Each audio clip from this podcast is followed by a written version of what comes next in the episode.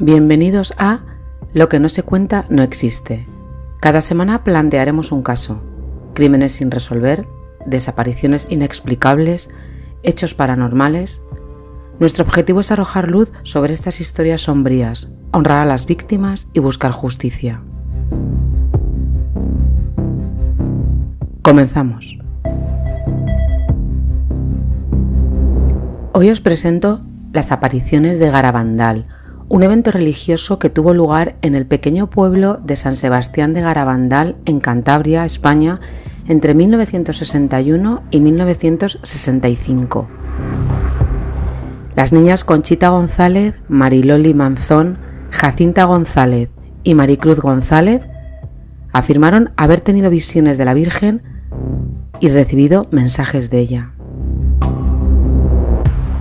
¿Son auténticas estas apariciones? ¿Cuál es el significado de los mensajes? ¿Qué posición ha tomado la Iglesia Católica? San Sebastián de Garabandal es un pequeño pueblo situado al norte de España, en las estribaciones de las montañas cantábricas. Garabandal pertenece a la parroquia de San Sebastián en el municipio de Río Santa. En el momento en que se desarrollan los acontecimientos de la historia que hoy vamos a contar, Contaba con 300 residentes. Garabandal es una aldea aislada, el pueblo más cercano está a 2 kilómetros y es Cosío. La principal ocupación de sus habitantes es el ganado y la recogida de la cosecha desde junio a otoño. Todas las tardes, al caer el sol, una de las mujeres de Garabandal recorre las calles tocando una campana para recordar a sus vecinos orar por sus muertos. Garabandal no tenía párroco residente. El sacerdote de Cosío subía los fines de semana para celebrar la misa y oír las confesiones. Es domingo, 18 de junio de 1961. Conchita, Jacinta y Mariloli, las tres de 12 años, junto con Maricruz, de 11 años, se encontraban a las afueras del pueblo en un camino llamado La Calleja, que lleva a un bosquecillo de pinos en un elevado desde el cual se divisa el pueblo. Era una tarde de junio con el cielo totalmente despejado, cuando de repente oyeron como el sonido de un trueno fortísimo. Súbitamente vieron delante de ellas la figura de un ángel resplandeciente. Tras unos breves momentos y sin haber pronunciado palabra, desapareció. Durante los días siguientes se repitieron las visitas del ángel que en silencio las miraba y sonreía. Finalmente, el sábado 1 de junio de 1961, el ángel habló a las niñas. ¿Sabéis a qué he venido? Debo anunciaros que la Virgen Santísima se os aparecerá mañana como Nuestra Señora del Monte Carmelo. A lo que las niñas contestaron, que venga pronto. Las noticias de los acontecimientos se propagaron rápidamente. El domingo 2 de junio de 1961, en aquella época era la festividad de la visitación, se aglomeraba una gran multitud de personas en el camino de la calleja. Hacia las 6 de la tarde, las niñas que caminaban hacia el bosquecillo cayeron de rodillas sobre las piedras con sus ojos fijos mirando hacia arriba. Decían ver a la Virgen con el niño Jesús y dos ángeles. A uno de ellos lo reconocieron como el que se les había estado apareciendo. Después lo identificaron como San Miguel Arcángel y el otro les parecía idéntico. A la derecha de este grupo, a la altura de la cabeza de la señora, había un gran ojo que las niñas llamaron el ojo de Dios. Sin miedo alguno, las niñas comenzaron a hablar con la Virgen. Hablaban sobre sus familias y el trabajo que hacían en casa o en los campos y la Virgen las sonreía. Así lo describiría una de las niñas, Conchita. La Santísima Virgen lleva un vestido blanco con un manto azul y una corona de pequeñas estrellas. No se ven sus pies. Sus manos están totalmente abiertas con el escapulario en la mano derecha. Su pelo es largo, café oscuro y ondulado, dividido en el centro. Tiene la cara ovalada y su nariz es larga y delicada. Su boca es muy linda, con labios gruesos. Su voz es muy bella, una voz muy inusual que no puedo describir.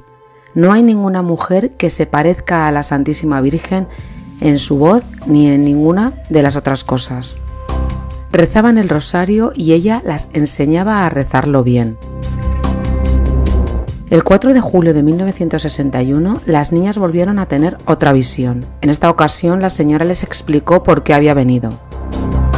Para entregar un mensaje que estaba en la plaquita debajo de los pies del ángel y habían sido elegidas para anunciarlo. Les explicó lo que decía el mensaje y puesto que este sería tan importante para toda la humanidad, vendría acompañado de fenómenos nunca antes vistos en apariciones marianas, como prueba de que era de origen sobrenatural. La Madre de Dios continuaría apareciéndose durante los siguientes cuatro años, hasta el 13 de noviembre de 1965, y con frecuencia varias veces al día. Se calcula que el número de apariciones asciende a 2.000. Los fenómenos de Garabandal se centran principalmente en los éxtasis en los cuales entraban las niñas durante las visiones. Las niñas podían predecir las apariciones porque éstas iban precedidas de tres llamadas, que percibían interiormente y cuya intensidad cada vez era mayor. Así lo describiría en su diario Conchita. La primera es un leve sentimiento de felicidad. La segunda es algo más fuerte, pero la tercera nos entusiasma mucho y nos hace muy felices. Entonces ocurre la aparición. Solamente salimos para el sitio de la aparición a la segunda llamada, puesto que si salimos antes tendríamos que esperar allí mucho tiempo debido a que transcurre un largo tiempo entre la primera y la segunda llamada. A pesar que estas llamadas les llegaban a las niñas individualmente, a cada una donde estuviera, siempre llegaban al lugar designado para la aparición al mismo tiempo. Os voy a describir algunas de las características de sus éxtasis. Sus caras adquirían una expresión angelical. Caían de rodillas sobre adoquines y piedras del camino, pero nunca se hicieron daño. Se les dilataban las pupilas y caminaban con la cabeza completamente echada hacia atrás, durante horas y nunca sufrieron el más leve dolor muscular ni lesión alguna. Caminaban hacia adelante o hacia atrás sobre sus rodillas y en algunas ocasiones las marchas eran tan rápidas que solamente los hombres más jóvenes podían mantener el ritmo de las niñas. No mostraban fatiga alguna.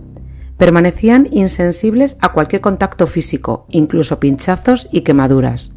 En las apariciones nocturnas se las enfocaba con potentes reflectores sobre sus caras y permanecían con los ojos abiertos sin pestañear y las pupilas dilatadas. A medida que se desarrollaban las apariciones surgió un nuevo fenómeno, el de las caídas estáticas. Durante los éxtasis y estando las niñas de pie, de repente comenzaban a inclinarse hacia atrás hasta quedar en posición horizontal al nivel del suelo, pero sin rozarlo, al incorporarse lo hacían sin apoyarse en las manos. El peso que adquirían sus cuerpos durante los estados estáticos era tal que varios hombres no podían levantarlas, pero ellas se alzaban unas a las otras para acercarse a versar a la Santísima Virgen sin ningún esfuerzo. Las fotografías muestran que cuando adquirían estas posiciones sus faldas no se levantaban indecorosamente. Cuando las niñas entraban en éxtasis a la vez, todos sus movimientos se realizaban en una sincronización perfecta. Otra característica de las apariciones de Garabandal fue el beso de la visión a los artículos religiosos. A petición de la Virgen empezaron a presentarle objetos, al principio eran pequeñas piedrecitas del camino, que ella besaba y se las devolvía, Luego empezaron a entregarle objetos como rosarios, crucifijos, medallas, anillos. Todos estos objetos se ponían encima de una mesa y las niñas iban cogiendo indistintamente para que la señora los besara. Luego las niñas se las entregaban a sus dueños sin confundirse ni en una sola ocasión. Muchos sacerdotes fueron a Garabandal a estudiar los fenómenos. El padre Luis María Andreu, profesor de teología en Oña, y de 38 años fue a Garabandal en tres ocasiones. El 8 de agosto de 1961, por la noche, se colocó cerca de ellas para observarlas. De repente su rostro se volvió pálido, le caían gotas de sudor por su frente y gritó milagro cuatro veces. Este es el día más feliz de mi vida, dijo, de vuelta en el coche con sus compañeros. Tosió suavemente, bajó su cabeza, el padre Andreu se quedó en silencio. Había muerto. En una aparición posterior, la Virgen les dijo a las niñas que el padre Luis María había muerto de felicidad. El siguiente evento crucial fue el milagro de la comunión visible. Las niñas habían pedido insistentemente a la Virgen que obrase un milagro a fin de que la gente creyera. A las 10 de la noche, Conchita recibió su primera llamada en su habitación. A medianoche llegó la segunda llamada y al caer en éxtasis, a eso de la una y cuarenta de la madrugada, bajó las escaleras y salió por la puerta principal, dobló la esquina y cayó de rodillas en la calle contigua. Su cara estaba bañada de una calma celestial, sus manos entrelazadas en el pecho sujetando un crucifijo, y su cabeza completamente echada hacia atrás. Conchita sacó la lengua y la mantuvo fuera varios minutos. Los testigos aseguran que no traía nada en la boca. De repente una hostia blanca y resplandeciente se vio aparecer sobre su lengua. Los testigos relatarían que era de una blancura extraordinaria. Este milagro fue captado por la cámara de un testigo. Os dejo en mi Instagram todas las fotos de los éxtasis de las niñas y de todo lo que ocurrió. Y así llegaron las tres grandes predicciones, un aviso, un milagro y un castigo condicional. El aviso se dice que será un evento en el cual todas las personas de la Tierra experimentarán una revelación interior de su conciencia. Cada individuo verá sus acciones y su vida desde la perspectiva de Dios y comprenderá el impacto de sus decisiones y acciones. El propósito del aviso es llevar a las personas a la conversión y al arrepentimiento. El milagro. Se profetiza que será en Garabandal y será un evento sobrenatural y visible para todos.